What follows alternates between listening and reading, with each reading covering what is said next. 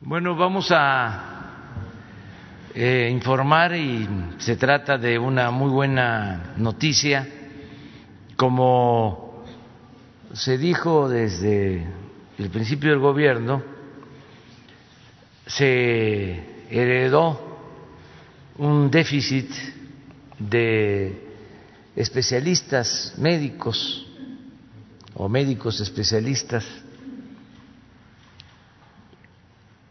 fue un saldo, otro más negativo de la política neoliberal.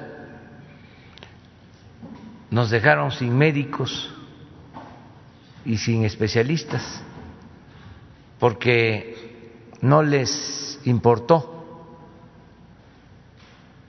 realmente el fortalecer el sistema de salud pública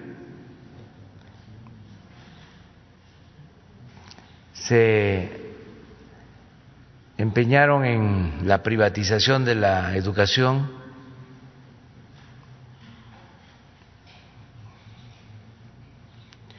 y se rechazaron a muchos jóvenes que querían ingresar a las universidades públicas con la mentira, con el pretexto de que no pasaban el examen de admisión, cuando en realidad las universidades públicas no tenían espacio, no tenían cupo, porque no contaban con presupuesto. Había una idea que siempre existe, que solo se esconde, una idea soterrada de poner la educación al mercado. Que estudie el que tiene para pagar colegiatura. Es como ese pensamiento conservador de que para qué ayudar a la gente pobre, que eso es populismo, eso es paternalismo. Ayudar a los de arriba, permitir el saqueo de unos cuantos, eso es fomento, eso es apoyo al crecimiento, rescate. Todo esto que fueron eh, configurando para eh, dejar a la gente sin atención y abandonar lo público. Entonces, el resultado es de que, como en otros asuntos, temas, pues no tenemos los médicos que requiere el país y no tenemos los especialistas que requiere el país. Y tenemos que resolver esto. Y ya estamos empezando a eh, dar soluciones y hoy vamos a presentarles lo que se está haciendo para que eh, un mayor número de médicos generales pueda especializarse, cómo incrementar eh, el ingreso de médicos que buscan especializarse y disminuir el rechazo y hacia adelante eliminarlo por completo y que en el mediano plazo tengamos los médicos que requiere el país. Ya se tiene el plan, eh, va a iniciar con el nuevo examen que se va a practicar este sábado de ingreso de médicos para especializaciones y se tiene el presupuesto que vamos a destinar cerca de tres mil millones de pesos con este propósito para el inicio, pero va a ir creciendo el presupuesto porque va a ir creciendo el número de espacios para que más médicos generales se especialicen. Entonces, eh, el responsable de este programa, Alejandro Sbarch, doctor Alejandro Sbarch, que es coordinador nacional de médicos del INSABI, nos va a hacer la exposición, nos va a presentar el programa y luego si hay alguna pregunta acerca de esto, contestamos y si se termina sobre este con este tema, nos vamos ya a lo general. Entonces vamos con Alejandro.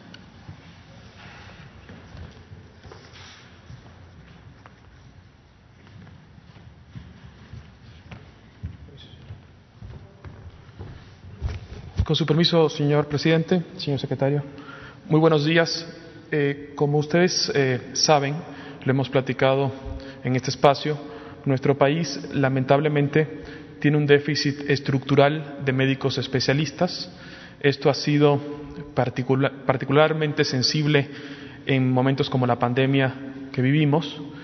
Eh, ante ello, el Gobierno de México ha elaborado y ejecutado un plan estratégico para atender esta importante brecha de disponibilidad y de acceso de recursos humanos para la salud.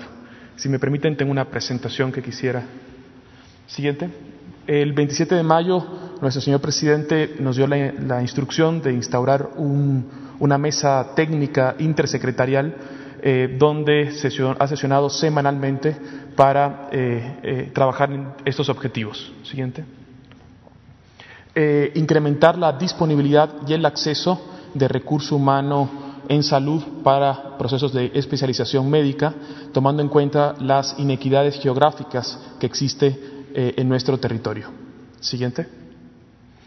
Esa es la problemática que detectó el grupo. Siguiente. Como ustedes eh, pueden observar, nuestro país tiene una razón de médicos especialistas por cada mil eh, eh, eh, habitantes menor a uno. Es 0.9 la cantidad de médicos especialistas que existen por cada mil personas.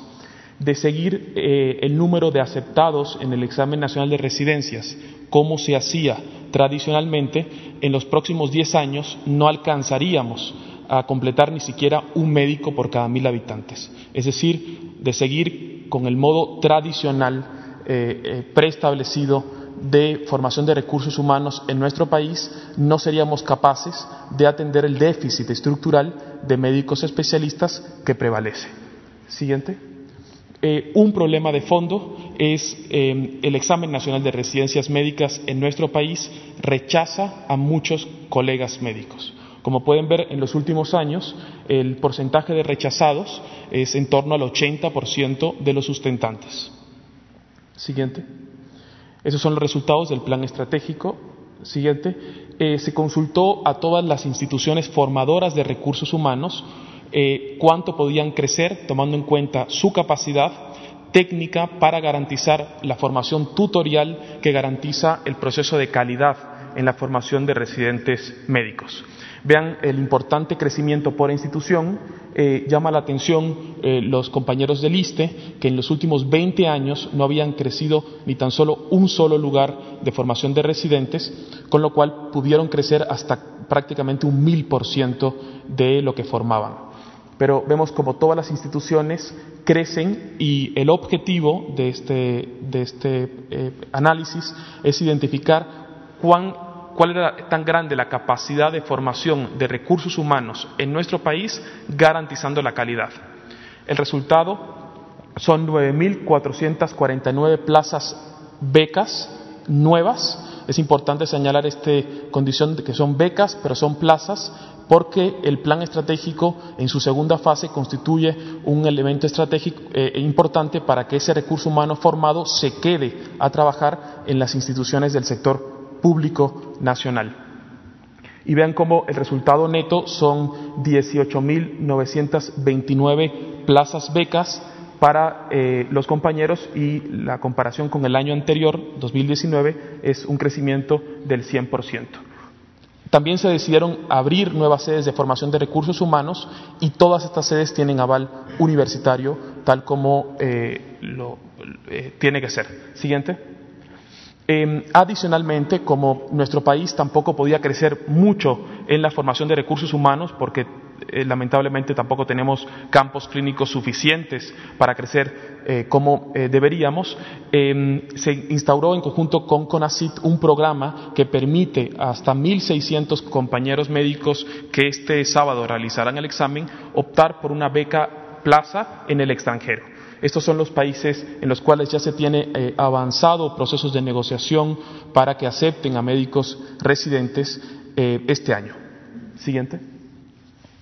Em, la inversión que el Gobierno de México hace para este programa es muy importante. En esta primera etapa son cerca de 2.500 millones de pesos, eh, porque todas estas becas son federales y estarán distribuidas a lo largo y ancho de nuestro país. Eh, esto significa que nuestros compañeros este año tendrán el doble de posibilidades de ser aceptados con este incremento presupuestal. Siguiente. Eh, adicionalmente, se trabajó en un tema de fondo. Eh, es por todos conocidos problemas de desconfianza por parte de los sustentantes sobre el examen nacional de residencias médicas. Hay eh, evidencia de componentes de desconfianza, de falta de transparencia en este examen y atendimos esta problemática en dicha mesa técnica. Siguiente. Se estableció un comando entre la Secretaría de Salud, el sector salud, todas las instituciones la Comisión eh, Intersecretarial Formadora de Recursos Humanos, que también participa la Secretaría de Educación Pública, con eh, nuestras Fuerzas Armadas, eh, particularmente con el Centro de Evaluación Militar, un centro reconocido internacionalmente por sus resultados en la evaluación médica. En total se realizaron para este examen que empieza este sábado 7.937 reactivos validados y comprobados pedagógicamente que son útiles para el examen nacional de residencias y estos reactivos serán eh, usados exclusivamente para este examen.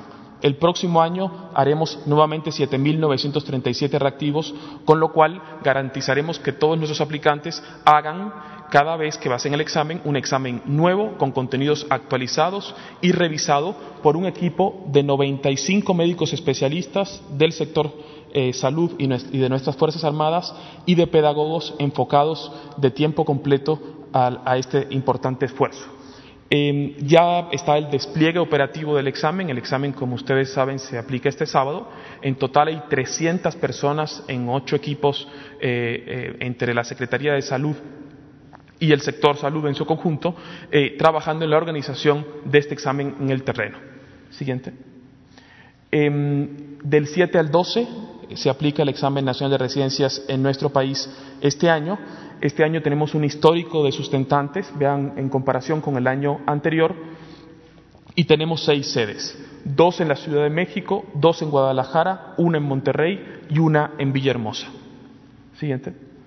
Eh, el examen eh, eh, reconoce la situación epidémica de nuestro país y ya determinó un lineamiento técnico que va a garantizar un ambiente de seguridad para COVID, pero también para influenza y para dengue en los territorios donde existan esta enfermedad tropical. Siguiente. Y este es el, el resultado. Siguiente. Como pueden ver en el abordaje previo, hubiéramos, el año pasado se aceptaron 9.480 compañeros, este año se aceptan el doble y cómo esto va a significar un impacto muy importante en la cantidad y en la disponibilidad y el acceso de médicos especialistas en nuestro país. Siguiente. Tenemos un pequeño video que explica el esfuerzo realizado. Siguiente. México informa. Buenas noticias para las nuevas generaciones de médicas y médicos. A pesar de que el sistema de salud de México se enfrenta a un déficit estructural de recursos humanos especializados para la salud, lo que ocasiona una inadecuada calidad en la atención médica y que la lista de espera para recibir consultas o servicios especializados sea cada vez más larga, el Gobierno de México trabaja para tener personal de salud mejor preparado.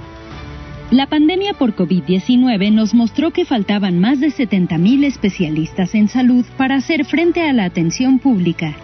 En casi 20 años, México ha permanecido en la lista de los países con el promedio más bajo de personal médico especialista por cada mil habitantes.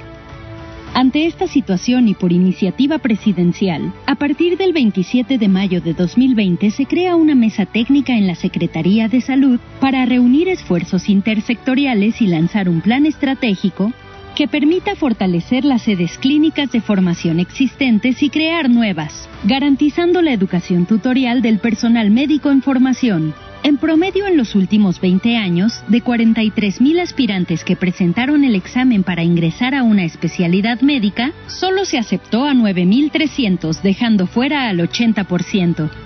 En el 2020, con la ejecución del plan estratégico para aumentar el número de médicas y médicos especialistas en el país, el gobierno de la Cuarta Transformación otorgará 18.929 lugares, esto se convierte en un hecho histórico para todos los aspirantes, teniendo el doble de posibilidades de ingresar a una especialidad médica.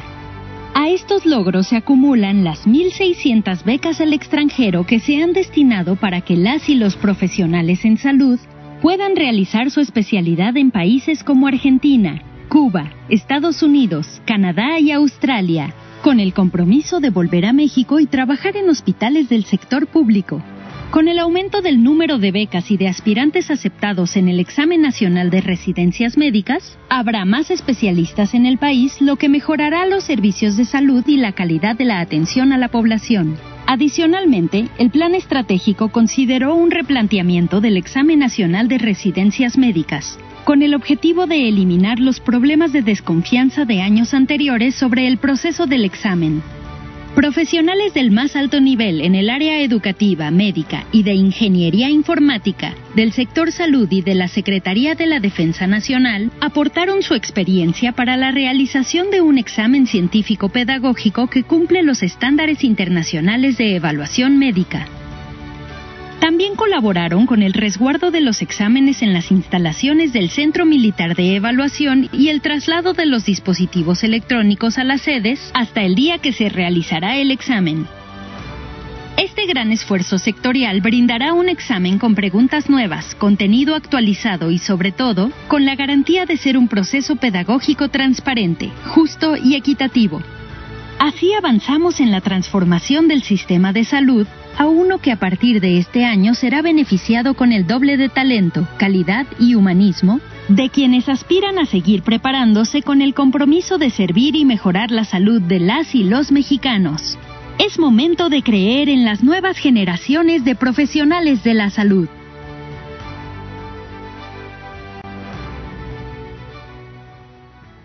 Gobierno de México. Adelante.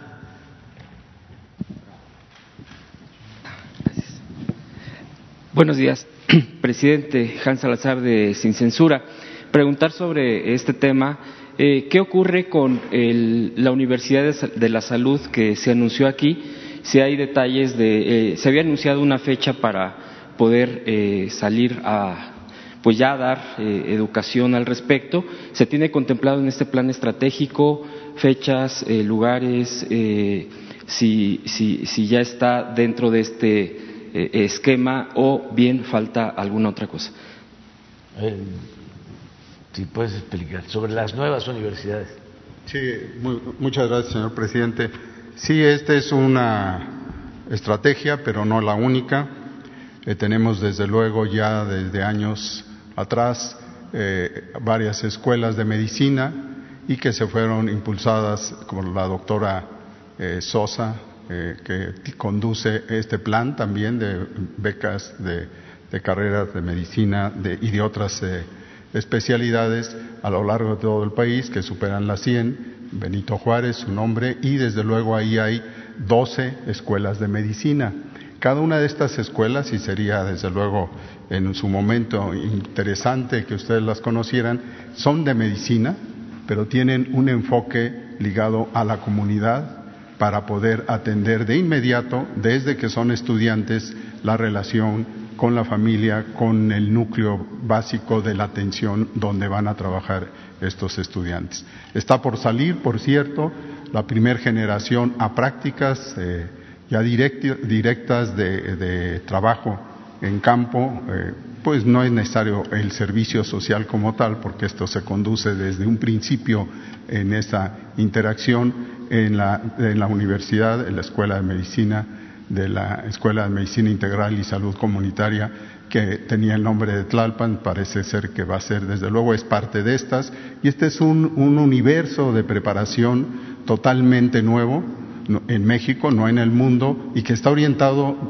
con un eje de prevención, de enseñanza diferente, no curativa, pero sí con, desde luego, con esa calidad. Estos médicos no son, eh, por si alguien eh, tiene esa duda, no son médicos de segunda o médicos solo de la comunidad, son médicos preparados con calidad, con humanismo, con ética y con la certeza de que van a ubicarse en las áreas de la atención primaria a la salud, como es nuestro redireccionamiento en la Secretaría, en el sector salud de la atención de la medicina. Junto con ello, y destaco, eh, la, jefa de gobierno implementó una universidad de la salud, la cual tiene desde luego su seguimiento para eh, empezar, eh, y que ya lo, ya lo está haciendo, al reclutamiento y la integración de nuevos elementos médicos, también solo de la salud, y eso es amplio, es independiente, pero tiene unión con las ya mencionadas universidades Benito Juárez, escuelas de, medicina, estas 11 más que, se tienen en el, en, el, en, el, en el, territorio nacional, y, esta universidad tiene ya una selección, y precisamente el doctor Svarch, para que vean parte de lo que es la interacción de estas de estas eh, capacidades de formación de recursos es miembro de su junta de gobierno para poder integrar esta acción a lo que ya hemos mencionado. Disculpe, secretario, ¿y tendrá alguna fecha de cuándo va a iniciar en funciones esta Universidad de Salud y con cuántos estudiantes iniciará? Eh, eh, no sé si. sí. Acaban de informar de que ya están este, operando, funcionando. Ah, sí, pero no de la universidad. Me pregunta la compañera de la universidad, perdón, el compañero. De, la, Universidad, de la Ciudad de México, de la Salud en la Ciudad de México. De las otras sí, efectivamente, eh, varias de estas, además, y disculpen por la omisión, es muy importante corregirlo, también es de enfermería. Estos, eh, eh, tenemos, no lo hemos sacado a, a la mención directa, más de 200 mil enfermeras, eh, eh, necesidades de enfermería y también esto está trabajando. Y de estas 100 universidades, de las mencionadas eh, ligadas a la salud, tienen la, la, carrera, la preparación médica y la de enfermería. Y están, como acaba de decir Jesús, ya, arranca, ya arrancando varias de ellas y desde luego en la universidad, que regreso a la universidad está por tener eh, el informe que no lo conozco y tal vez el doctor Esbart tenga alguna noción. De la Universidad de la Salud. Sí, va a empezar, pero yo quería la fecha, pero... No hay fecha todavía. Todavía sería tal vez, eh, pero nada más sugiero que se, se, nos consulte, lo vamos a consultar a principio del año. Disculpe, secretario, y por último, eh, en el tema de, por ejemplo, en la Universidad Autónoma de la Ciudad de México eh, se encuentra una carrera de promotores de la salud. Eh, en este plan estratégico, ¿tienen contemplados esta, esta carrera? Porque los egresados de esta carrera luego son muy complicados de insertarse en el mercado laboral porque eso es en la Ciudad de México. Yo he platicado con varios compañeros estudiantes y dicen que luego es complicadísimo cuando son egresados porque en el interior del país o en otros estados del país más bien, eh, pues no son reconocidos o no ubican esa carrera. ¿Cómo está dentro de este plan estratégico para poder ser integrados estos egresados de la Universidad de la Ciudad de México? Sí, eh, es cierto. Bienvenidos todos estos, estos cuadros, estas profesiones, estas variantes de lo que requiere la salud y estos eh, no han sido utilizados porque se había abandonado también el camino de la orientación hacia la medicina curativa.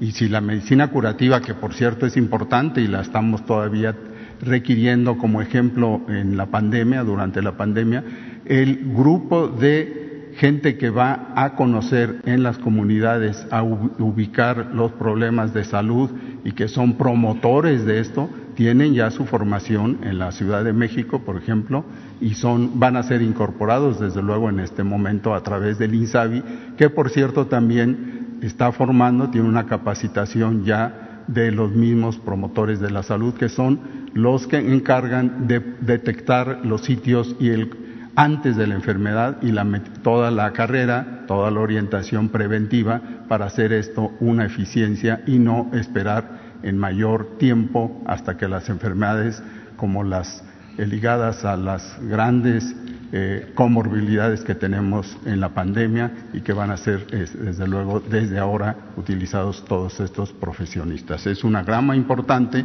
Las especialidades que se van a, a tocar en este examen son, como ustedes saben, las de especialidades médicas ligadas a las, a las áreas troncales que se le llama así y que son pediatría, cirugía general, medicina interna, ginecobstetricia y desde luego las afines a cada una de estas disciplinas junto con una área muy muy importante en el seguro social que es el, motor de ello que es la medicina familiar. Esto todo integrado pues es el, el cobijo importante de las áreas de la necesidad médica que requiere nuestro país y ratificamos, eh, ah, no hay pediatras, eh, no hay cirujanos, hay, estados, hay hospitales donde solo hay un turno. ¿Por qué? No porque no haya necesidad, sino nada más hasta las 3, 4 de la tarde y después el que se enferma pues no es atendido. Esto se está resolviendo, desde luego, con tener siete días eh, continuos durante todo el año la atención de la salud y para eso el INSABI, uno de, como ya señaló el señor presidente, una de sus áreas de su coordinación más importante que está encabezando el doctor Esbar es precisamente esta visión hacia todos los mexicanos y en particular a los que están desprotegidos de seguridad social. Gracias, secretario. Eh, presidente, eh, sin términos generales, me permite, en un momento que se pueda tocar, si me permite la palabra, ahorita que se acabe el tema. Sí. Nada más eh, este, es eh, importante que se dé a conocer que se han iniciado y ya incluso están en operación muchas eh, escuelas de medicina en todo el país, tanto del sistema de universidades Benito Juárez, como iniciativas eh, que tomaron eh, gobiernos locales. En el caso de la Ciudad de México, me informan que ya está funcionando, pero por la pandemia se eh, detuvieron, se suspendieron las clases. Entonces vamos a presentarles sigue habiendo clases pero virtuales. Este, vamos a presentarles de toda la cobertura, porque son 140 universidades públicas nuevas que están en proceso.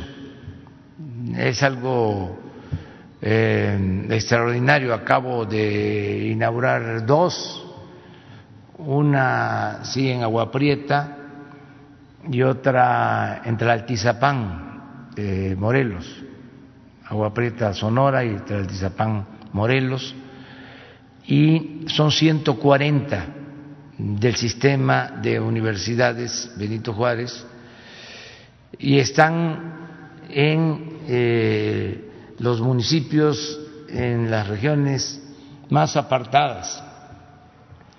Y lo mismo eh, la iniciativa que tomó la jefa de gobierno en la Ciudad de México de crear aquí una universidad. Y son escuelas también de medicina y de enfermería para tener eh, pues profesionales de la salud que nos hacen falta.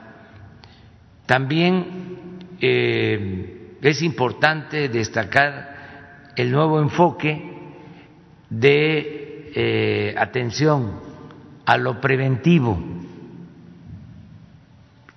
sin abandonar, como lo comentó el doctor Alcocer, lo curativo, lo que se busca es que no nos enfermemos, no curar, sino prevenir. Por eso se requieren muchos médicos de esta especialidad. Y se requieren otras cosas, más eh, trabajo de educación para la salud, todo lo que tiene que ver con lo que comemos, con la nutrición, con el ejercicio, todo eso es preventivo, la alimentación, eh, el no a la contaminación, mm, el agua, todo eso tiene que ver con la salud, no se puede ver ajeno. La salud no es el médico y el hospital, sino es todo. Pues. Entonces necesitamos también eh, impulsar ese enfoque eh, de darle prioridad a la medicina preventiva. A veces se menosprecia y se dice, este médico no es médico porque está especializado solo en salud pública, solo en lo preventivo, pues es lo que requerimos también mucho en el país, así como se requieren estos médicos de salud pública para la atención preventiva, así los eh, especialistas ¿no? del más alto nivel, que es lo que estamos buscando. Sí, vamos a la salud. Salud. ¿Qué tal, presidente? Carlos Guzmán de Noticias. Con respecto a esto de la salud y esto que estaba comentando de la medicina preventiva, había anunciado que al igual que la campaña contra las drogas iba a anunciar una campaña precisamente para comer bien. Por ahí el doctor Gatel regularmente cuando acudimos a las conferencias vespertinas pues nos ha, comentado muchísimo este tema y obviamente que afectó mucho en el número de, muertos que se tienen actualmente en nuestro país debido al eh, SARS-CoV-2. Eh, me gustaría preguntarle de inicio cuándo se va a lanzar esta campaña, si es que ya se tiene el plan para esta campaña de, de El Bien Comer y la segunda, en el caso de, esta parte de la salud, eh, sí me gustaría preguntarle cómo va el tema para que a las personas que se contrataron como médicos, como enfermeras para esta pandemia, finalmente se les otorgue la base que se les había comentado, ya que cada tres meses están renovando contrato en el IMSS, en, en salubridad. De inicio, esas dos preguntas, presidente. Bueno, ya comenzó la campaña de información nutricional no sé si tienes eh, el primer folleto que se está eh, imprimiendo, está en proceso, ¿no? Ah, ya está distribuyéndose. O sea, es que ya el elefante ya no solo camina, ya está corriendo. Este, a veces tengo mis dudas de que si ya eh, comenzamos algo, ¿no? Que se decidió, pero afortunadamente este, se está trabajando bien en equipo, a ver si se puede poner eh, este folleto se está entregando casa por casa. ¿Cuántos millones van a ser? 30 millones. Es una historieta. La subimos hoy a las redes.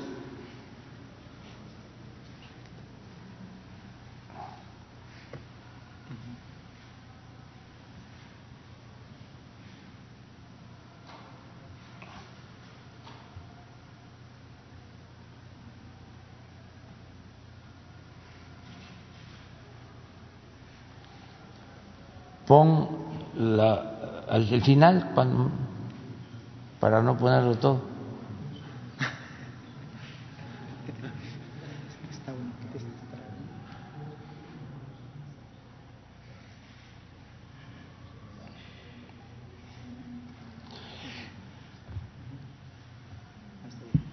Como lo saben los médicos, los especialistas, primer lugar en obesidad, en fallecimiento de COVID está vinculado a la obesidad.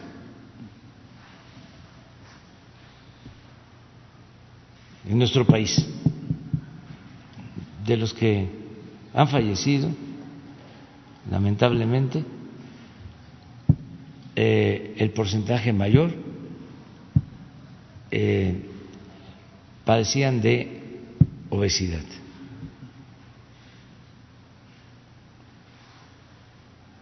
Y eso tiene que ver con la alimentación. Entonces ya comenzamos y va hacia adelante porque va a estar en las escuelas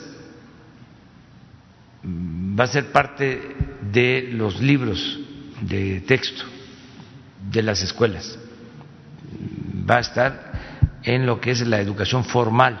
Esto es información, vamos a decir, eh, informal o educación informal, pero muy importante, mucho, muy importante.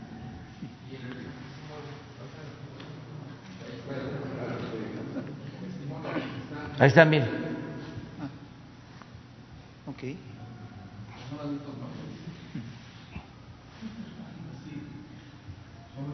Ocho páginas. Y es la primera parte. Vamos a seguir.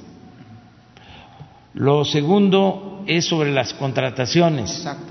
Ya se acordó de que todos los contratados se quedan y se les van a garantizar sus eh, bases. Por lo mismo, porque necesitamos este, especialistas, médicos, enfermeras, tenemos un rezago, un déficit, tanto en salud como en educación, sin este, difundirlo mucho. Ya llevamos, vamos a, a,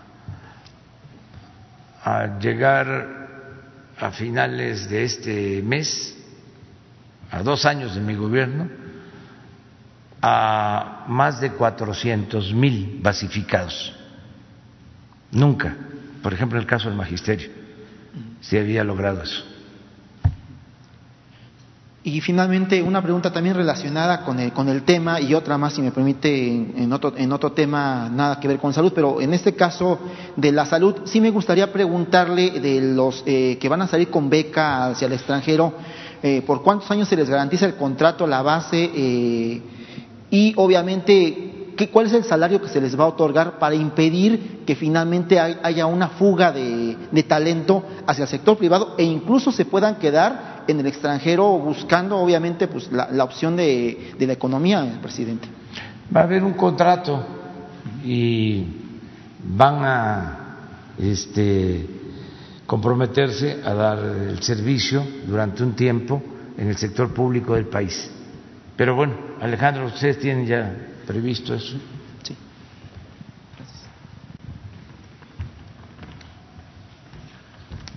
Sí, eh, efectivamente, eh, uno, de los objetivos de la mesa técnica eh, ha sido garantizar que el recurso humano que el país está invirtiendo en su formación en el extranjero garantice su retorno.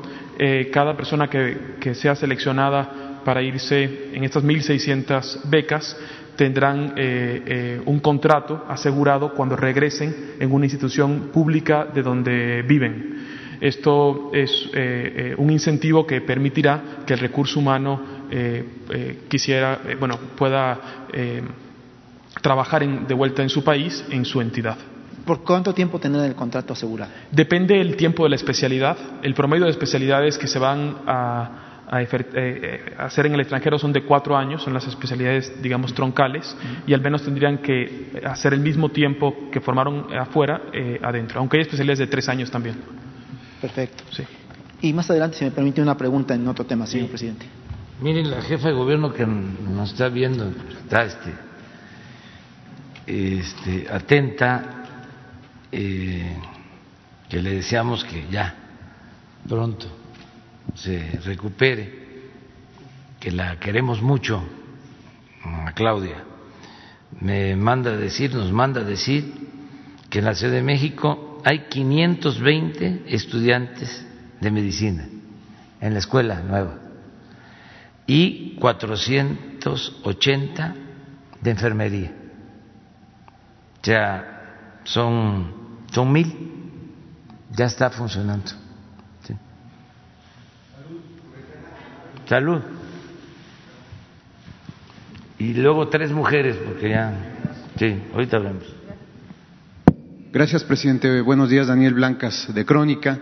Eh, Primero, respecto a lo que mencionaba de la basificación que se romperá récord en su gobierno, es un tema que ya he abordado con el doctor López Gatel respecto a cómo eh, se efectuarán las bases.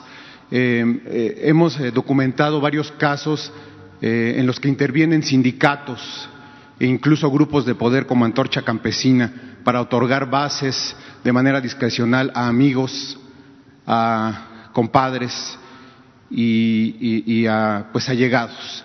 Entonces, eh, usted ha dicho siempre que cuando ha ido de pueblo en pueblo o de ciudad en ciudad, la gente le ha dicho que sea de manera directa, que nos entreguen el apoyo de manera directa. Estas bases, presidente, se entregarán de manera directa por méritos, por historial, por conocimientos o se permitirá la intervención de sindicatos y de grupos de poder para estas bases, presidente. Pues eh, es un asunto que ya lo eh, hemos tratado, incluso en los hospitales, cuando hice una primera gira a los 80 hospitales del IMSS Bienestar, que se habló de la contratación de personal, la basificación. Se habló del abasto de medicamentos, de mejorar la infraestructura de salud, de lo que estamos haciendo.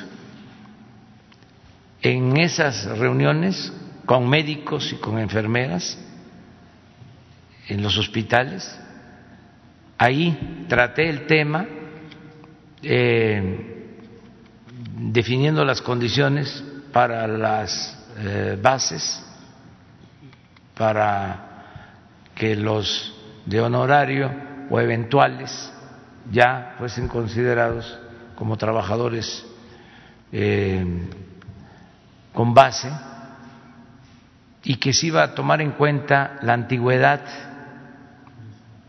y eso es lo que estamos haciendo y eh, desde luego el buen desempeño y eso es lo que se está eh, llevando a cabo. Ya no hay influyentismo. Y esto es una prueba, lo del examen que se va a aplicar el sábado. Eh, Alejandro Schwartz dice de manera muy sutil y elegante, ¿cómo este, lo planteaste? Problemas de desconfianza. Problemas de desconfianza. este, es que eh, había mucho influyentismo, eh, rectores, funcionarios públicos decidían. Entonces ya no va a ser así. por eso todo el sistema de seguridad que se está tomando en cuenta para la elaboración y la aplicación del examen. Y es lo mismo para las bases. ¿Qué decían cuando nos eh, opusimos porque era totalmente injusto a la llamada reforma educativa? De que lo que queríamos era este, que siguiera el tráfico de eh, las bases, la entrega de eh, las plazas a este, recomendados del sindicato. Pues hemos llevado a cabo, en el caso de la educación, en el caso del sector educativo, la entrega de mm, plazas, la basificación, sin influyentismo que no se había logrado esto durante mucho tiempo. Vamos a informar el día primero de cuántos maestros han sido basificados. ¿Y han escuchado ustedes protestas? Es más, ni lo sabían que vamos a, a llegar, nada más en el caso del sector educativo, a 300 mil trabajadores basificados. Ni se sabía, porque eh, lo estaba yo reservando para mi informe, pero ya este, ya lo dije. Entonces sí se cuida eso, ¿no? De que es a los que tienen derecho, no a los que tienen agarraderas o influencias. Ya eso se terminó, eso ya no existe. Se le ve mal al que anda este, buscando eh, mediante influencias ganarse un sitio, ganarse un lugar. Entonces hay garantía plena de su gobierno de que no intervendrá el líder del, del, sindicato de, trabajadores del Estado. Y no, y no hace falta, este, este vamos a decir, eh, emitir un decreto.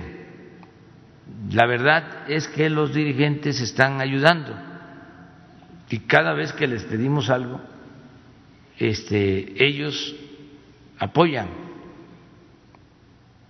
No tenemos oposición de los dirigentes. Pero siempre han sido corruptos, presidente.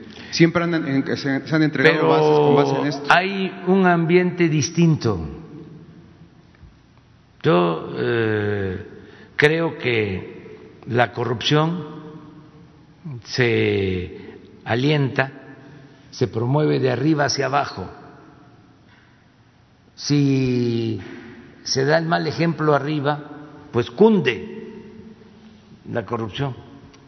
Pero si se predica con el ejemplo, si no hay corrupción arriba, pues ya se sabe que son otras condiciones y les está costando a algunos entenderlo, pero ahí van poco a poco, este, eh, tomando conciencia, internalizando. Hay algunos que se molestan muchísimo porque ya no es como antes. No es saber, eh, yo tengo a un amigo que está muy cercano al secretario de salud y este pues voy a venderle medicina a la Secretaría de Salud porque ese amigo me va a ayudar, estoy palanca. Así era, pero incluso gente con nivel profesional,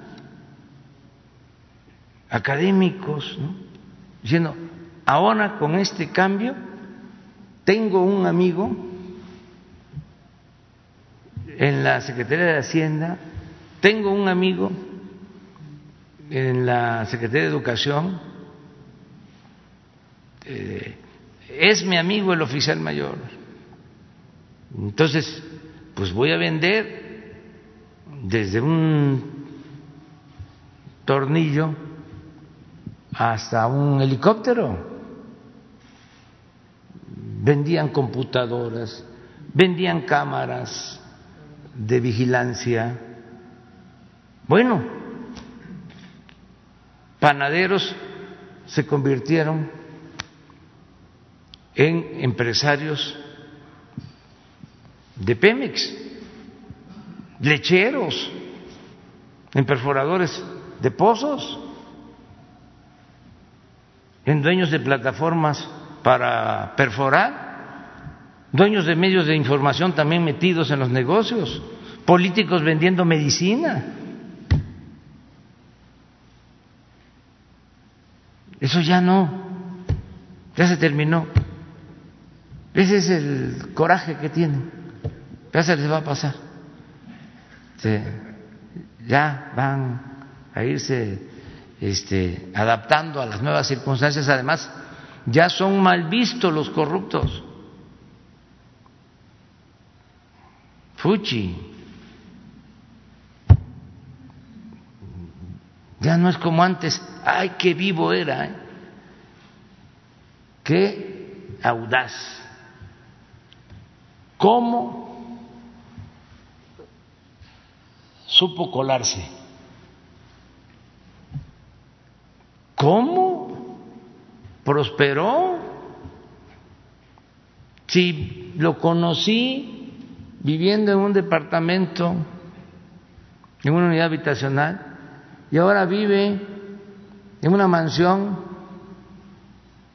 en las lomas de Chapultepec.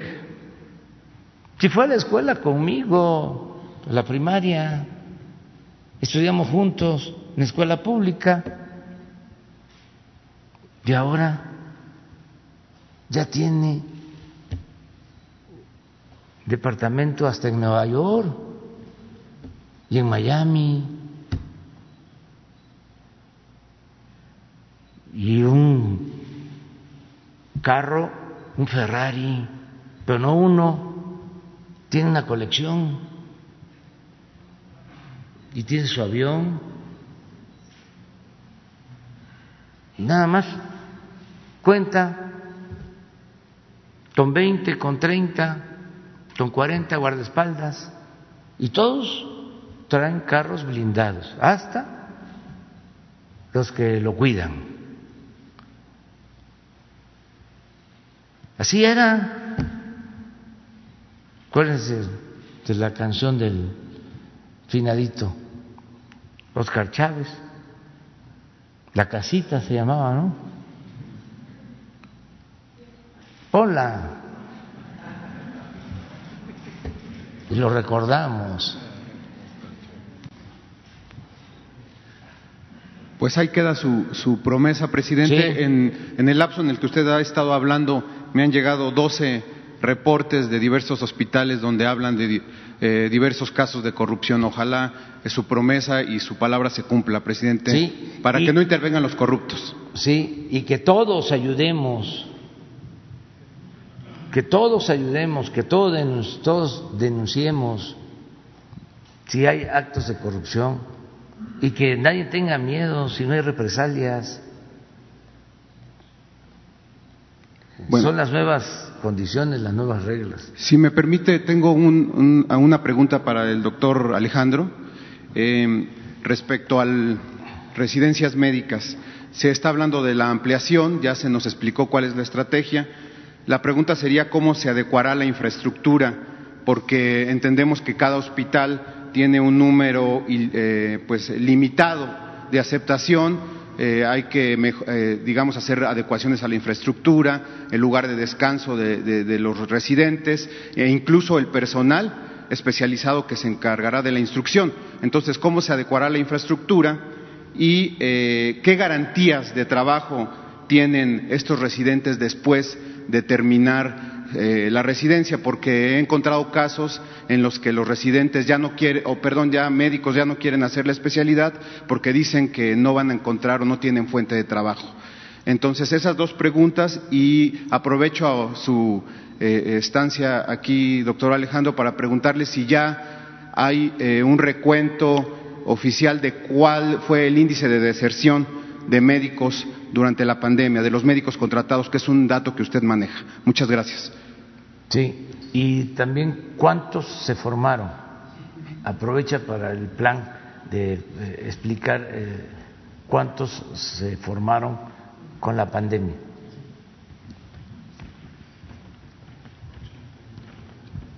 Sí, con, mucho gusto. Eh, de hecho, el 12 de noviembre cumplimos la sesión número 200 de formación de recursos humanos en el plan estratégico de eh, aumentar las capacidades resolutivas del médico general y la enfermera general en el contexto de COVID y ese día eh, creemos que vamos a llegar a los 100.000 eh, recursos humanos para la salud formados.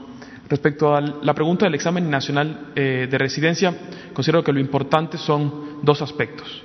Primero, que nuestros colegas médicos generales, mis compañeros, sepan que este año tendrán el doble de oportunidades de ingresar a una plaza beca del gobierno federal para hacer las residencias médicas. Ya están los espacios clínicos identificados por institución en un ejercicio que hicieron las propias unidades formadoras de recursos humanos garantizando la calidad. De hecho, eh, muchas unidades formadoras de recursos humanos nos, en el proceso de discusión técnica comentaron que la calidad, al incrementar el número de residentes, va a mejorar porque esto condiciona que los residentes no tengan que hacer jornadas de trabajo extenuantes como hacían hasta ahora debido a la falta de aceptados en el examen nacional de residencias médicas. Las unidades formadoras de recursos humanos, eh, como vieron ustedes eh, eh, en la diapositiva que expusimos, recibirán en promedio el doble de R1, o sea, de residentes de primer año, en esta, en esta próxima edición del examen nacional de residencias médicas. Y lo otro muy importante es que mis colegas, mis compañeros sepan, tengan la absoluta tranquilidad de que este examen es un examen totalmente confiable, libre absolutamente de corrupción. El examen está resguardado en instalaciones militares para garantizar que esto se pueda cumplir. El resguardo del mismo se está haciendo en este momento en avión y en tierra a las unidades eh, donde se van a hacer em, y con condiciones absolutas de em, de garantía de que es un examen que no va a ser filtrado, va a ser un examen eh, transparente, equitativo, justo, con contenidos actualizados. Es un examen nuevo que se hizo.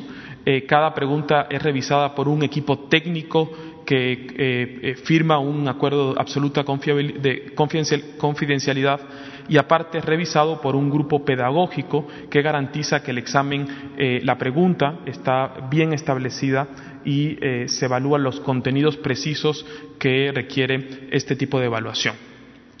Creo que respondí sus preguntas.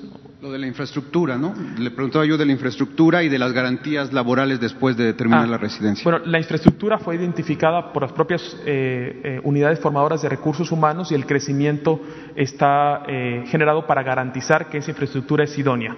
En el caso del ISTE, lo vuelvo a señalar porque nos resulta eh, paradigmático, en los últimos 20 años no había crecido un solo lugar y sin embargo pues, eh, hay cada vez más hospitales del ISTE. El 20 de noviembre, por ejemplo, es un, eh, centro médico nacional que en los últimos 20 años no había recibido un nuevo residente en sus plantillas aprobadas.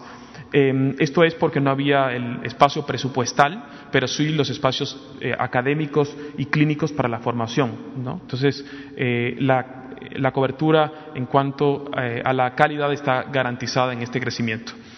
Em, como comentábamos, el plan estratégico tiene una, segunda fase que ya está trabajando y es poder garantizar la adherencia de este recurso humano que se está formando en el Sistema Nacional de Salud Pública, atendiendo eh, las inequidades en la distribución geográfica. Se están haciendo un eh, grupo de incentivos laborales para que en cuanto termine el residente formado por unidad eh, formadora de recursos humanos se quede trabajando en la misma unidad y se le den oportunidades de ir a, trabajar en aquellos sitios donde menos eh, tenemos médicos especialistas. Solo falta el dato de la deserción, este, doctor Alejandro. ¿Cuántos se, contrataron finalmente para la pandemia y cuál fue el índice de deserción? Porque documentamos que había hospitales en, el que, en los que el índice de deserción iba más allá de la mitad. Eh, si quiere podemos precisar el dato, me gustaría revisarlo y en la conferencia nocturna podemos actualizarlo con el doctor Hugo López Gatel, si me permite, eh, señor presidente. Muchas gracias. Sí. A ver, a ver, vamos a la casita, Pérez. Si no se, este, se hace aburrida la conferencia.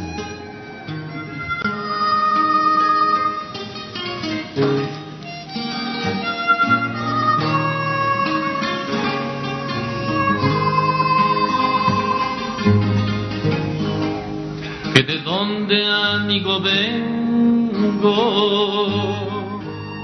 de una casita que tengo por allá en el Pedregal, de una casita chiquita,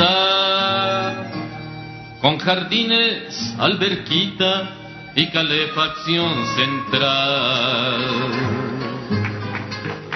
Tiene en el frente unas bardas que vigilan unos guardias que me manda el general. Las bardas son alambradas, muy bien electrificadas por comisión federal. Detrás la tienen cubierta y un guarura en la puerta que la Procu me prestó. En el portal una estatua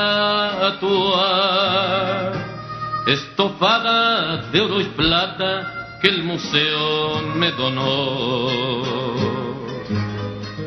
Ver un garaje tú puedes donde caben tres Mercedes, cuatro Mustangs y un Jaguar. Y en el piso que está encima hay gimnasio, ring y esgrima y un salón para bailar bajo un ramo que la tupe la Virgen de Guadalupe que un arzobispo me dio. Ella cuida los dineros que me dejan mis obreros, por eso le rezo yo. Más adentro está la cama que perteneció a Santana, nuestro mejor vendedor.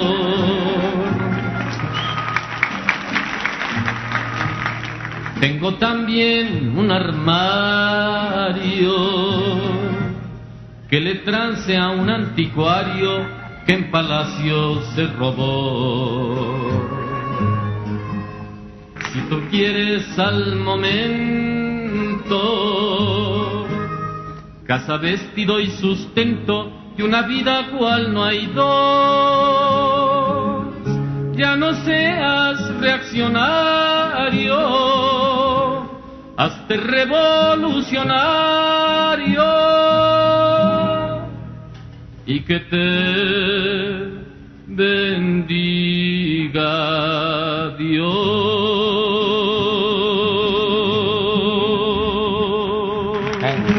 Ya recordamos al maestro. Muy bien. Tres mujeres. Tú después. Tres. Luego tú. Buenos días, señor presidente. Mi nombre es Berenice Telles, del Diario Nacional Uno más Uno. Y bueno, eh, mi pregunta es eh, referente justamente el tema de la educación, eh, la ciencia y la tecnología, que fue eh, pues un, un, tema muy lucrativo para eh, los gobiernos neoliberales, este tema de los fideicomisos y eh, la estafa maestra, donde bueno se van involucradas diversas instituciones educativas del país. Y mi pregunta, pues tiene que ver porque, bueno, con el, la desaparición de los fideicomisos, que en parte ya con esta información que nos está dando el día de hoy, pues está dando una respuesta a, la, eh, a dónde van a ir redireccionados esos recursos. Pero el tema de la estafa maestra es, es un tema que queda impune y que eh, esos recursos, si se recuperaran, pues servirían también para apoyar a otros científicos, no solo en el área de medicina, sino en, en otros temas eh, en el país y quisiera saber si tiene alguna opinión sobre el papel que tiene la Auditoría Superior de la Federación ante esta situación. Y, bueno, eh, dado caso de estas declaraciones de Emilio eh, Cebadúa respecto a que va a, a colaborar para esclarecer este tema. Sí, este, yo creo que la Auditoría Superior de la Federación ha hecho un buen trabajo, pero eh, no había voluntad para castigar a los responsables. Inclusive se tenían las auditorías, ya había pasado el tiempo y no se este, hacía nada y sobre todo no se recuperaba dinero. Eso es lo que queremos que ahora eh, cambie, que se recupere el dinero sustraído, que de esa manera se repare el daño. Y yo creo que va en esa dirección lo que está haciendo la Fiscalía. Ahora con esta nueva modalidad de testigos protegidos o como se les llame, de acuerdo a la legislación nuestra, pues vamos a saber más y eh, a recuperar bienes. También eh, pienso que el que alguien se acoja a este procedimiento de testigo, si bien debe de, recibir en recompensa por la información que va a ofrecer una disminución de penas, no debe de incluir en ningún caso el que los bienes mal habidos se les eh, escrituren o se les eh, asignen o se queden con lo que se obtuvo de manera ilícita. Creo que eso no o sea, este, debería de considerarse. Puede ser disminución en eh, los tiempos de cárcel o el que puedan eh, cumplir sus condenas en libertad, es decir, este, mediante la presentación a los juzgados periódicamente, pero que en ningún caso signifique que se queden con bienes mal habidos.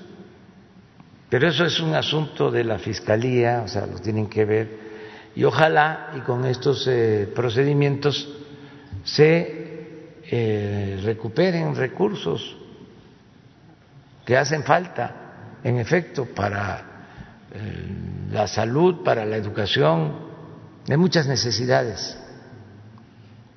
Sí, presidente. Eh, bueno, justamente investigadores de el ITAM este, denuncian que eh, les recortaron a la mitad su salario porque eh, con este argumento de que eh, por el tema de los fideicomisos ya no habrá dinero para su salario completo. Se va a revisar todo, se está haciendo un análisis. lo que pasaba es de que el presupuesto público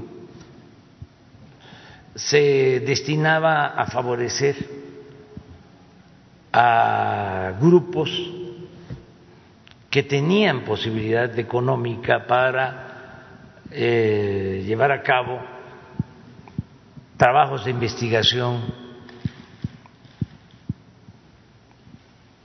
o para eh, la ciencia, para la tecnología,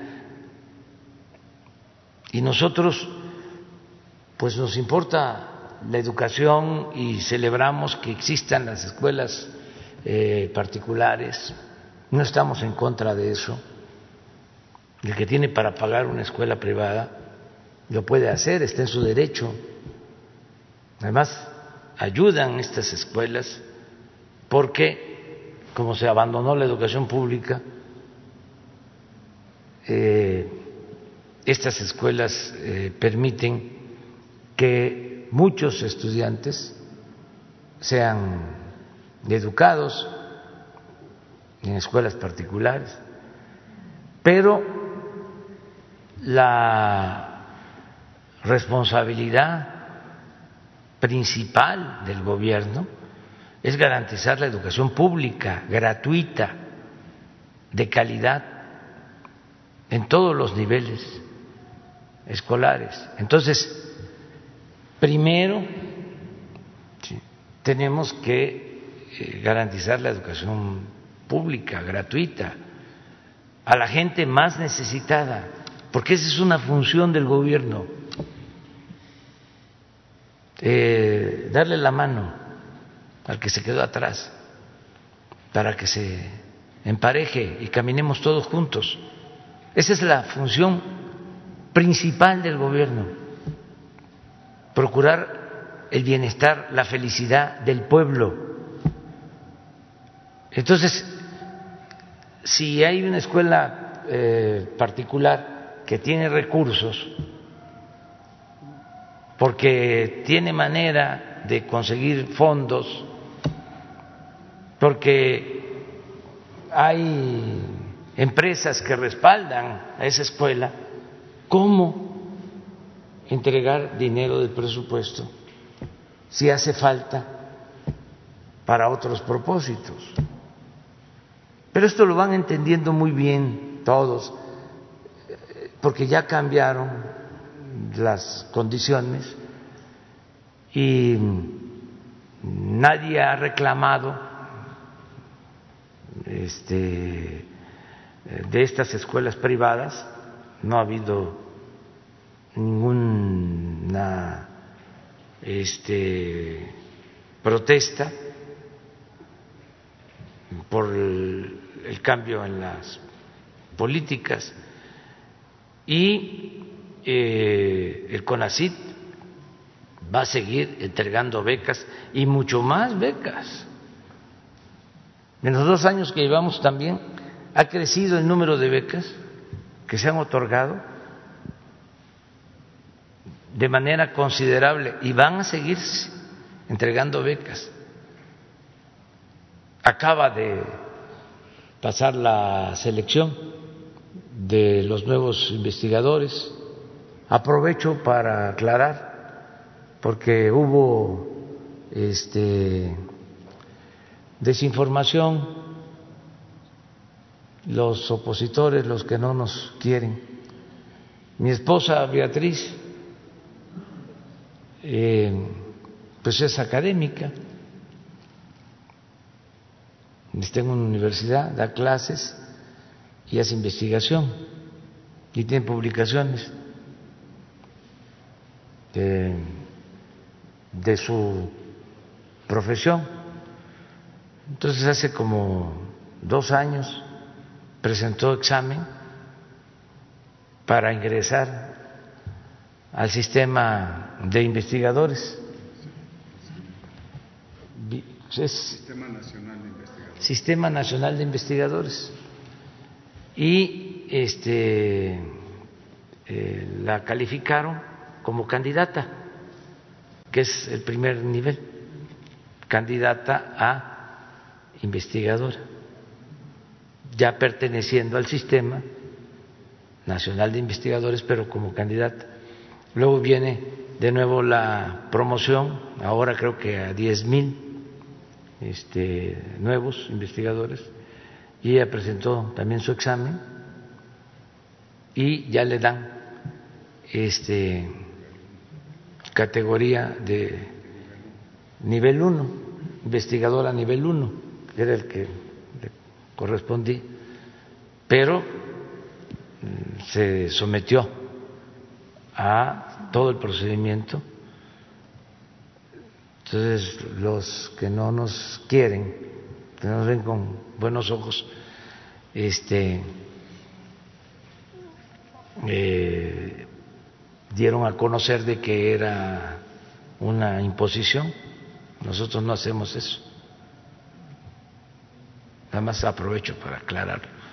Gracias, presidente. Y por último, pues transmitirle eh, el agradecimiento de las familias de Chetumal, eh, que bueno, pues habían estado eh, siendo acosadas por el tema de sus terrenos y bueno, pues este eh, ya están siendo atendidos y le envían un agradecimiento.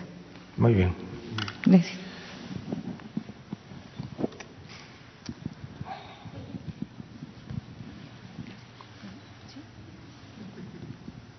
Adelante.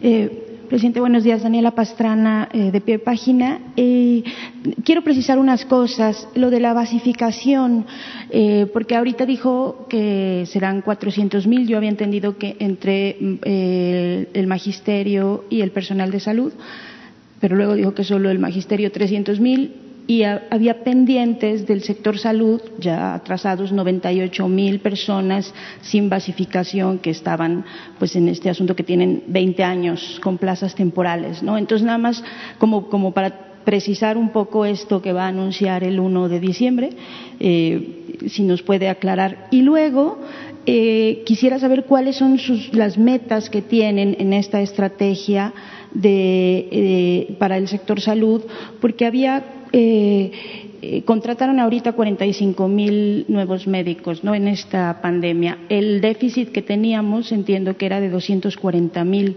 médicos. Eh, entonces quiero saber si se tiene contemplado llegar a los 240 mil durante lo que dura el sexenio y también en el tema de los 300 hospitales que estaban abandonados y toda esta parte de la infraestructura que incluía el tema de por ejemplo, la renta de ambulancias, que es como un déficit todavía como muy grande, si, digamos que cuál es eh, la meta para llegar hacia el final del sexenio en este déficit, si se lograría recuperar todo lo que estaba eh, perdido o no. Eh, y una última pregunta que, nos, que nos hicieron ahorita justamente sobre la infraestructura para el examen que inicia el sábado eh, ¿Dónde, le, dónde encontramos eh, los lineamientos de seguridad que presentaron ahorita? O sea, ¿dónde es, ¿en dónde podemos encontrar cuáles son las condiciones de seguridad que van a tener las sedes donde se va a aplicar el examen? A ver, Alejandro, explica esto. Mira.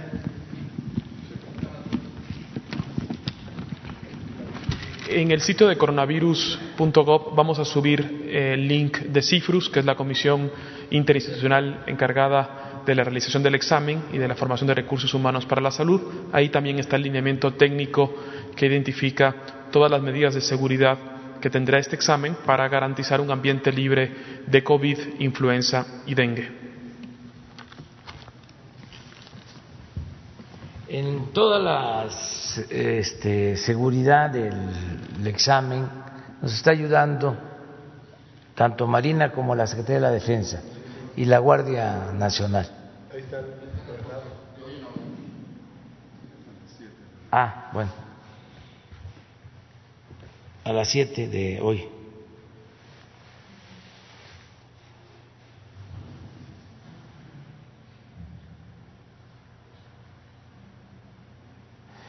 Acerca de la basificación, el compromiso es eh, en el sexenio basificar a trabajadores del sector salud que están contratados por honorarios o de manera eventual. Eh, hay un cálculo de alrededor 87 mil. Ese es el compromiso que hice yo con ellos. Y vamos a empezar, contestando también la pregunta, con los que tienen más antigüedad. Ya empezamos, pero vamos poco a poco. El caso de los maestros ahora nos van a dar este, el dato, pero este, mm, vamos a, garantizar las, las bases, eh, las plazas y que este, sea totalmente transparente, sin venta de plazas. Recuerdo que cuando estaba la este, la polémica, el debate sobre la mal llamada reforma educativa, decían que queríamos nosotros eh, echar abajo la reforma educativa para que siguiera la venta de plazas. Y contesté con todo respeto de que el único que vendía plazas era el que estaba de secretario de Educación porque cuando fue gobernador vendió la plaza de toros de, no voy a decir qué estado, bueno, que no haya eh, eh, eventuales, que no eh, haya por honorario, sino que todos en el sector salud queden regularizados con sus bases.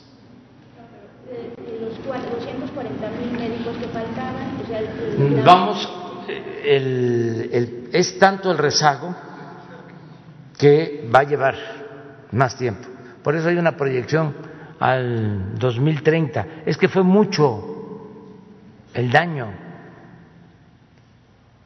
Fueron cuatro décadas perdidas. Todo el periodo neoliberal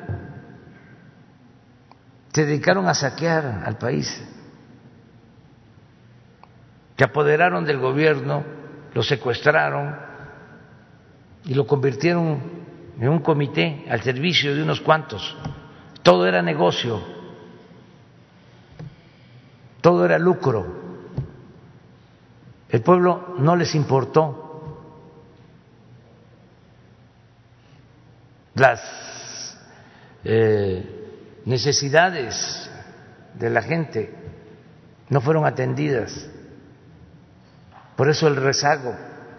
Pero miren eh, cómo caló de hondo el pensamiento conservador, que cuando planteamos de que por el déficit de especialistas se iba a ampliar la posibilidad para que se capacitaran, se formaran más médicos, Hubo un grupo, una asociación, que me mandó una carta manifestando su inconformidad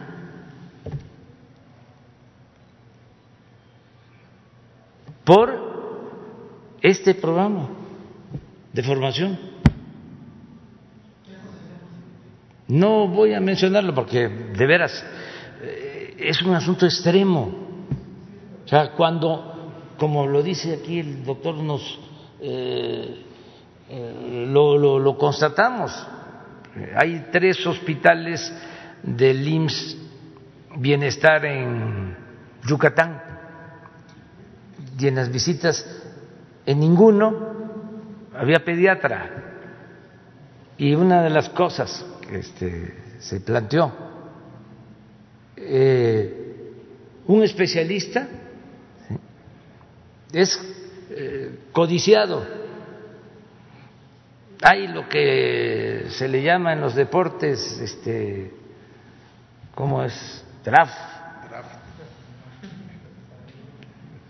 Donde se les ofrecen a los especialistas este, condiciones para que vayan a trabajar a un estado, porque no hay. Estamos padeciendo de eso. Se puede tener un hospital, ¿qué les importaba? O sea, las grandes construcciones, porque ahí estaba el contrato, los APPs, los grandes hospitales que autorizaba Hacienda para los estados, asegurando dinero que luego le iban a descontar a los estados. Por eso está la bancarrota en algunos estados, en las finanzas, porque les descuentan de sus participaciones para pagar la construcción de esos elefantes blancos subutilizados. Esto, bueno, hasta en los reclusorios. Se hicieron reclusorios de más reclusorios federales mediante ese sistema que solo están ocupados al 50%. Es como la compra del gas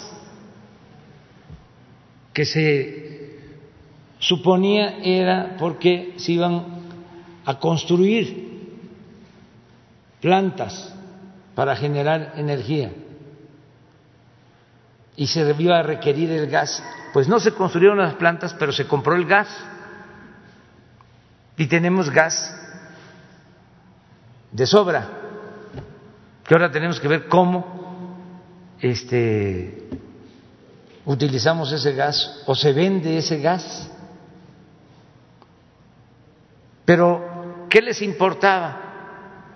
El contrato, el negocio, el business.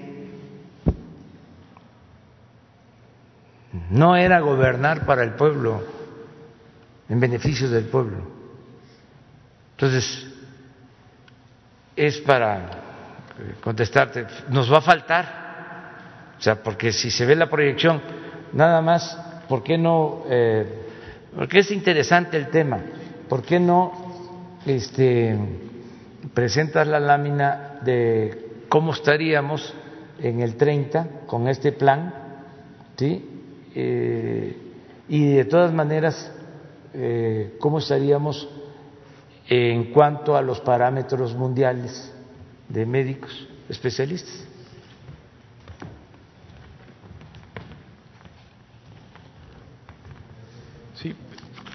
El déficit que tenemos en nuestro país es muy importante. El promedio de los países de la OSD es de 3.4 médicos especialistas por cada mil habitantes. No, esta no es una anterior. Aquí. Eh, como pueden ver ustedes, em, de seguir eh, aceptando el número em, reducido de médicos especialistas, es decir, de seguir rechazando al 80% de los sustentantes, eh, en los próximos 10 años no alcanzaríamos a formar médicos capaces de poder garantizar atención médica especializada a nuestra población y continuaríamos teniendo de 0.9 médicos por cada mil habitantes a 1.1 médicos por cada mil habitantes. Y en la última se puede ver la diferencia.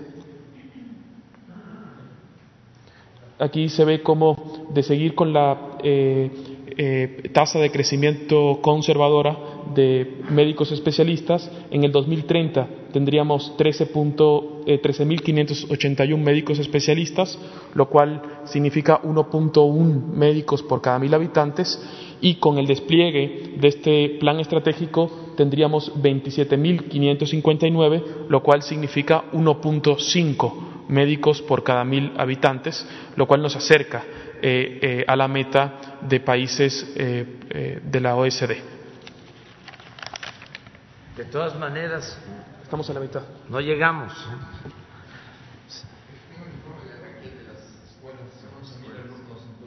A ver. Ese es el, eh, el informe de escuelas de medicina y de enfermería. Ah. Sí, enfermería 10 planteles, medicina integral y salud comunitaria 19, esta es veterinaria, pero bueno, 8 planteles.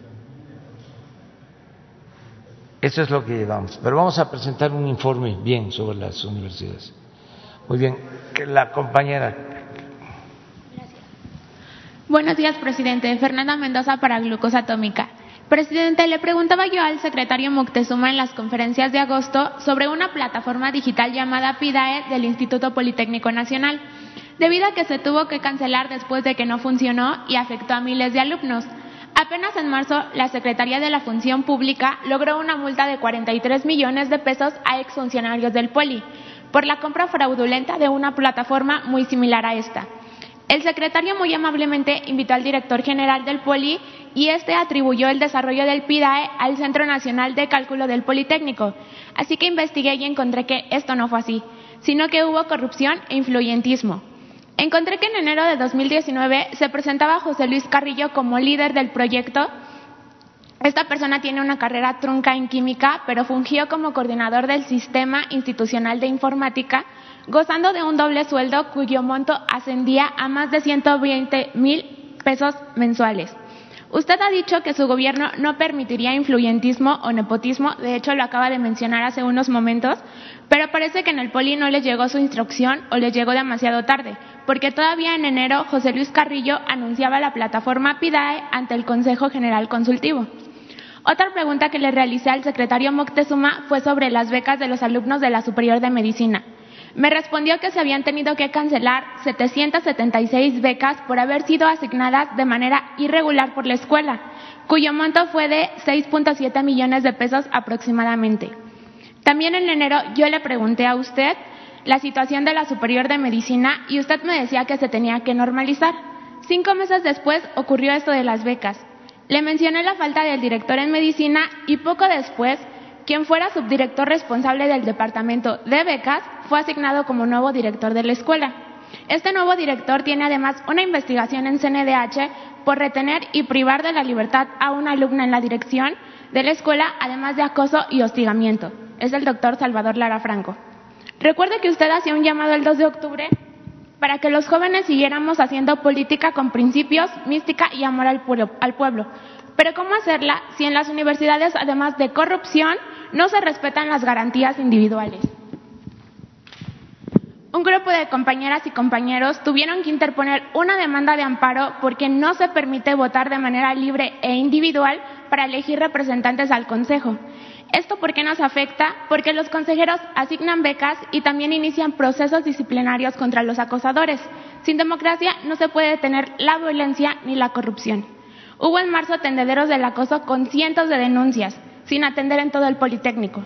Escuelas también donde cada semestre los alumnos de todos los niveles no se pueden inscribir porque no hay grupos disponibles. Ahora más recientemente el retraso de la entrega de equipos de cómputo. Mi pregunta en concreto es, ¿qué necesita el presidente de México para voltear a ver al Politécnico y atender su sed de justicia ante la violencia de género y la corrupción? Se está olvidando el presidente de México del proyecto cardenista creado para alcanzar el progreso social de la nación de acuerdo con los objetivos históricos de la Revolución Mexicana, si me permite, le voy a realizar una segunda pregunta. No, no me voy a, este, a olvidar del Politécnico, es una institución importantísima. Lo que está pasando ahora es de que estamos por resolver sobre el relevo de eh, la dirección del Politécnico. Entonces hay efervescencia y tenemos que buscar la mejor decisión. En eso estamos, para que mejoren las cosas en el Politécnico. Mi segunda pregunta es sobre sus declaraciones de la semana pasada. Mencionaba que si un funcionario ha estado 15 años o, o permaneció durante el periodo de más corrupción en la historia de México, no debía seguir ahí. El doctor Rodríguez Casas, que es el director general actual, no lleva 15 años en el cargo, pero fue nombrado directamente por el presidente Peña Nieto en aquel tiempo donde usted lo mencionó, de la camarilla del grupo neoliberal oligárquico, como usted así los ha llamado. Antes de ello fue director de Finanzas y Administración del Instituto Mexicano del Petróleo y también fue director de la Administración y Finanzas del CONACIT. A propósito del desvío de recursos a través de fideicomisos en ambos órganos, como lo explicó la directora del CONACIT hace unos días. Ahora, usted es el único facultado para nombrar a un nuevo director en el Poli o rectificar al actual. Esto está en la ley orgánica del Politécnico. ¿Qué ha pensado al respecto, faltando días para esta decisión? ¿Qué conversaciones ha tenido con el secretario Moctezuma? Y preguntarle por último si el anuncio será de manera privada o en una mañanera para poder cuestionar al nuevo director general. Gracias. Y si me lo permite, me gustaría entregarle una carpeta con comunicación, se la dejo. Muchas gracias. Muy bien. Pues es eso, ya está este, caliente, caliente a pesar del frío. Este, lo del poli, pero ya lo vamos a resolver y lo vamos a decir aquí, en la mañanera. ¿sí? Bueno, a ver, sobre el examen. Gracias, presidente. Dalila Escobar, corresponsal de Tiempo TV. Eh, pues eh, precisamente hace unos días en eh, redes había la, preocupación de que se llevara a cabo el examen, sobre todo por la contingencia que se está viviendo. Lo que mencionaban algunos de los aspirantes es que, bueno, pues algunos ya laboran en hospitales y sobre todo la preocupación de las horas que tienen que estar aplicando. lo que ellos manifestaban es que si tal vez pudiera hacerse en otra modalidad o que pudiera posponerse un tanto. Eso, obviamente, bueno, ahorita ya como lo adelantaban con la otra pregunta, se podría ver en el, en el, en el sitio. Pero ¿cómo responden a la preocupación que tienen los propios aspirantes? Porque lo que ellos dicen es que de alguna manera el contacto será inevitable. A ver, Alejandro. Gracias.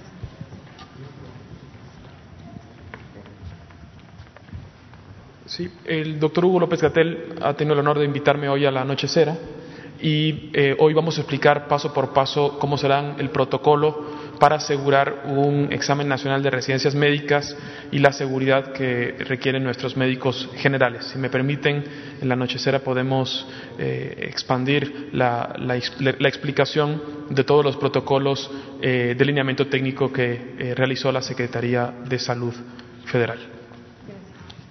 Presidente, en un segundo tema quisiera plantearle, bueno, pues el 16 de diciembre se cumplen 10 años del asesinato de Marisela Escobedo, esta activista que fue asesinada a los pies del Palacio de Gobierno de Chihuahua y que, bueno, pues eh, a final de cuentas eh, fue porque pues protestó por dos años por el feminicidio de su hija Rubí Marisol eh, Fraire Escobedo, que bueno, pues gracias a la justicia mexicana se dejó libre al feminicida, aun cuando él eh, eh, pues reconoció y, pidió perdón por este crimen. después, bueno, como ya sabemos, la asesinan, pero pues no hubo justicia para Rubí y no la ha habido para pues para Marisela Escobedo, sobre todo cuando bueno, pues en algún momento se detuvo en la Fiscalía del Estado a un presunto eh, al presunto responsable y la misma familia decía que no era él. Él incluso ya estuvo preso, está preso en Estados Unidos por una cuestión de robo.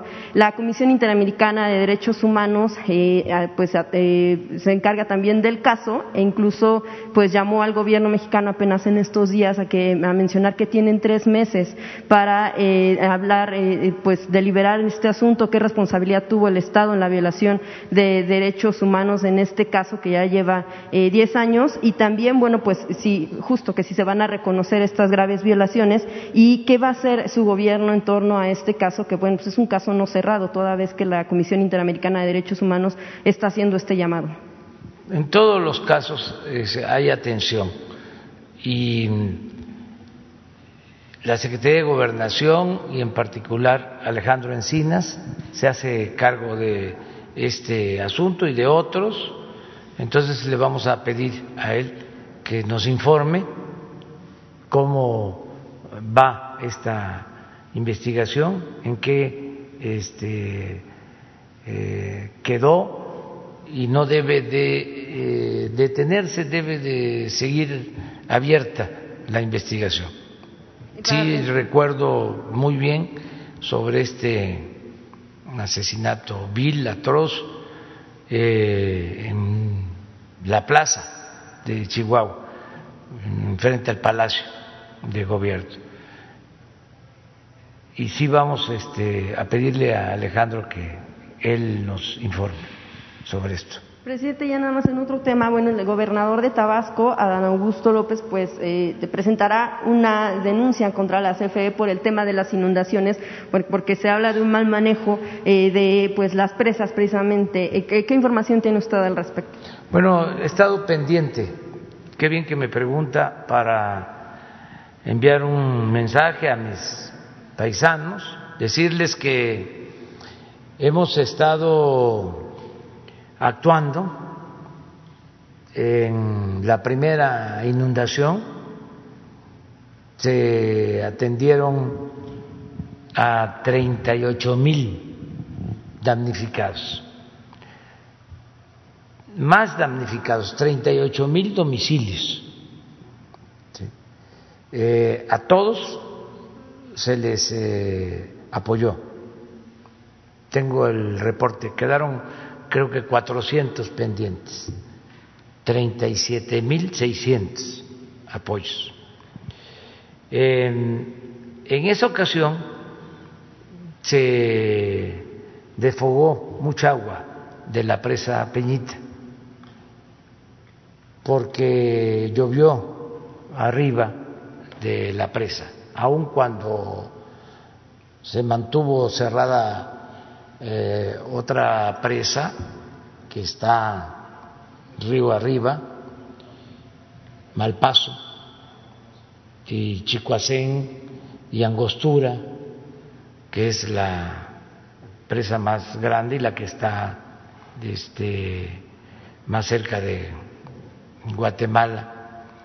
Pues este, la presa Peñitas se desfogó la primera vez eh, y causó inundación en la parte baja de Tabasco. Fuimos allá y acordamos que se iba a tener más cuidado con el manejo de esa presa y se logró ahora un desfogue menor, la mitad de lo que se este, tuvo que desfogar de agua la vez pasada.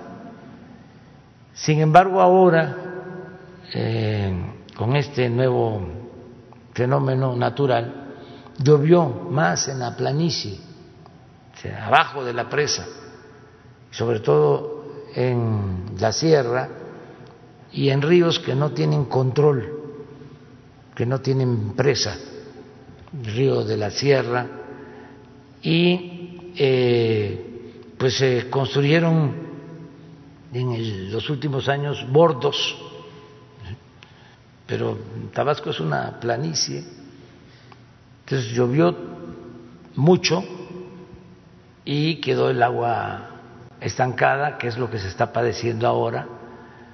Hoy dimos eh, instrucciones, tuvimos una teleconferencia con el gobernador, con la directora coordinadora de protección civil que está allá, eh, está actuando la Secretaría de Marina con el Plan Marina, el Plan DN3, eh, se está mm, trabajando, bombeando eh, agua para este, bajar las inundaciones en colonias se tienen 70 albergues, eh, hay como 15 mil eh, viviendas eh, en el agua, hay colonias donde está el agua dentro de las casas hasta metro y medio, dos metros. También se ha cometido el error, más que eso, por la corrupción, de construir en lugares bajos, se dio permiso de construir en zonas bajas, en vasos reguladores que se rellenaron, se hicieron unidades habitacionales en donde no debió darse permiso para construir.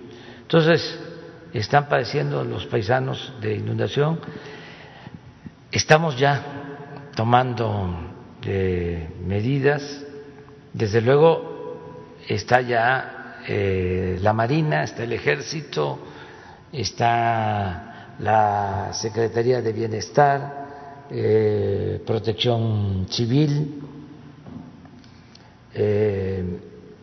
estamos pendientes y vamos a seguir controlando la presa. Ya se redujo el caudal para que no afecte las zonas más bajas. Ya este me entregaron el reporte de la madrugada, de donde ya hay menos desfogue de agua por la presa, eh, ya está lloviendo menos, el pronóstico es que hoy va a llover menos allá, la solución de fondo, que eso es el compromiso que hice, es eh, tener un mayor control de estas presas que eh, todavía, desgraciadamente, ahora ya, a partir de que fui, eh, se cuida el que turbinen permanentemente para que no tengan llenos los vasos de las presas, los embalses, porque resulta que por la política privatizadora de la industria eléctrica,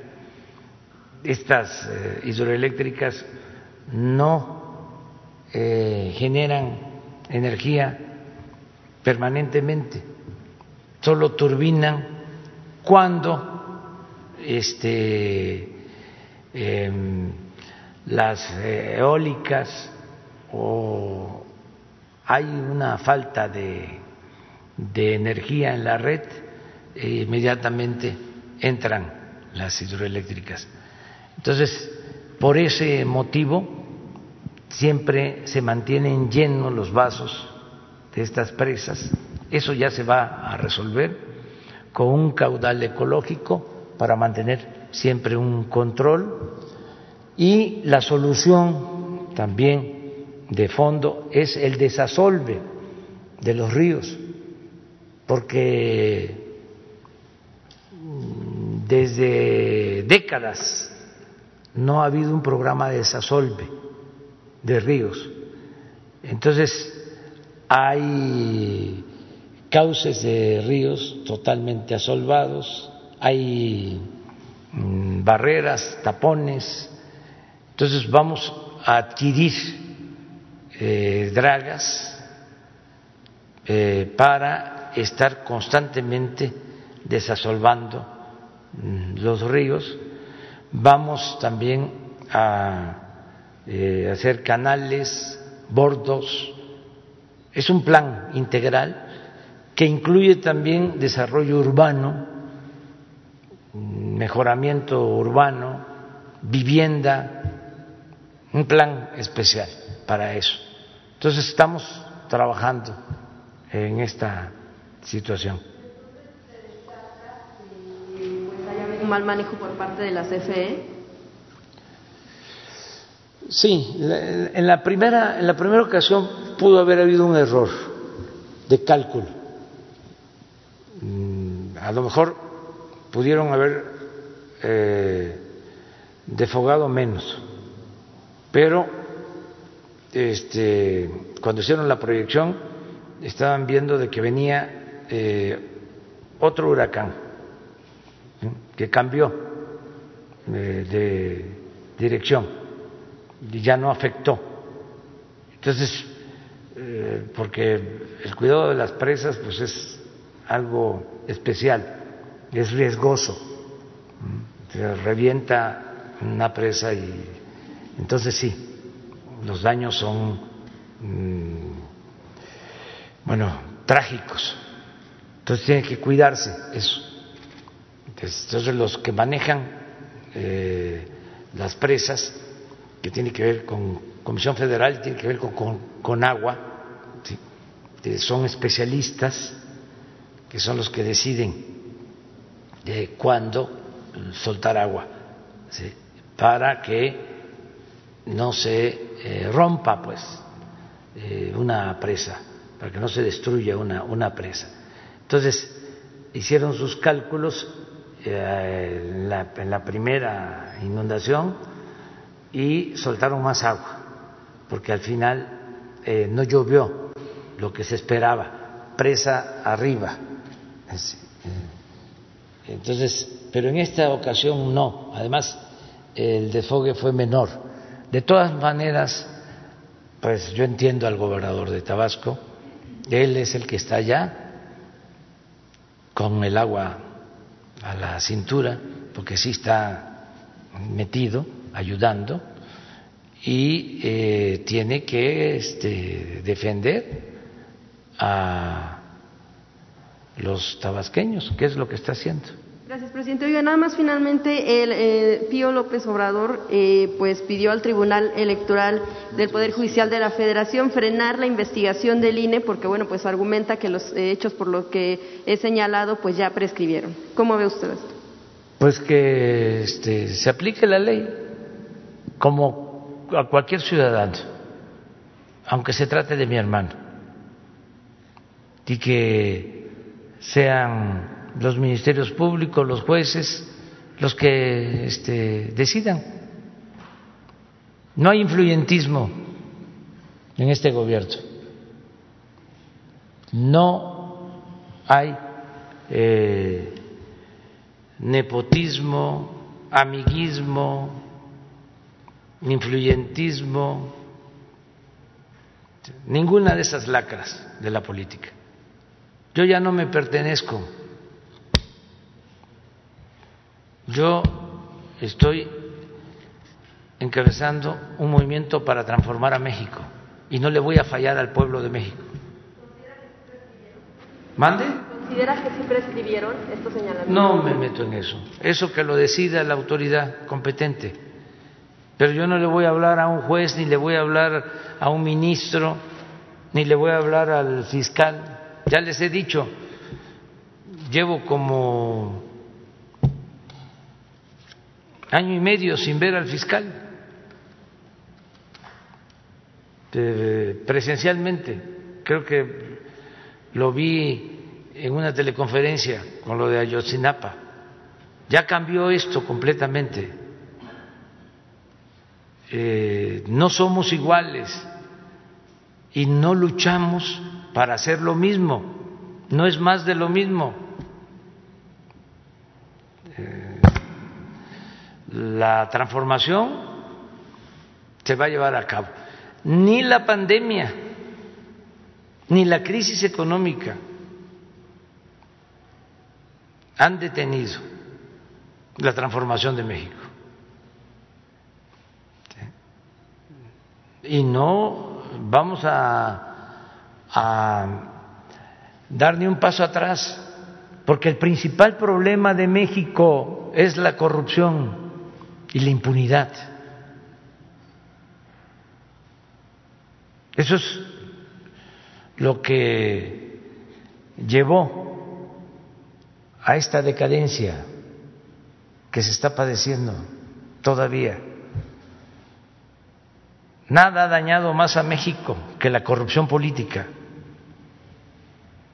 Le he dicho muchas veces, no es una pandemia, es la peste más nefasta que se pueda padecer. Entonces, cero corrupción, cero impunidad.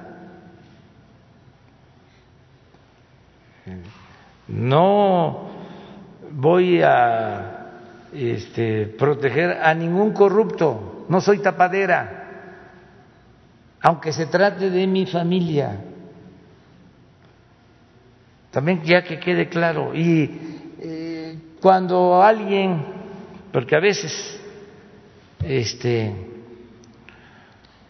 como queda la costumbre, ¿cómo es que dice la canción? Es más fuerte la costumbre que el amor. Entonces, como queda la costumbre, a lo mejor utilizan mi nombre, decir, es que me pide el presidente. No, No, yo sí tengo que decirle algo a un servidor público, es directo. Y si se trata del presidente de la Suprema Corte, directo a él, al fiscal directo, si tengo algo que plantearles. Nunca he visto, desde que soy presidente, al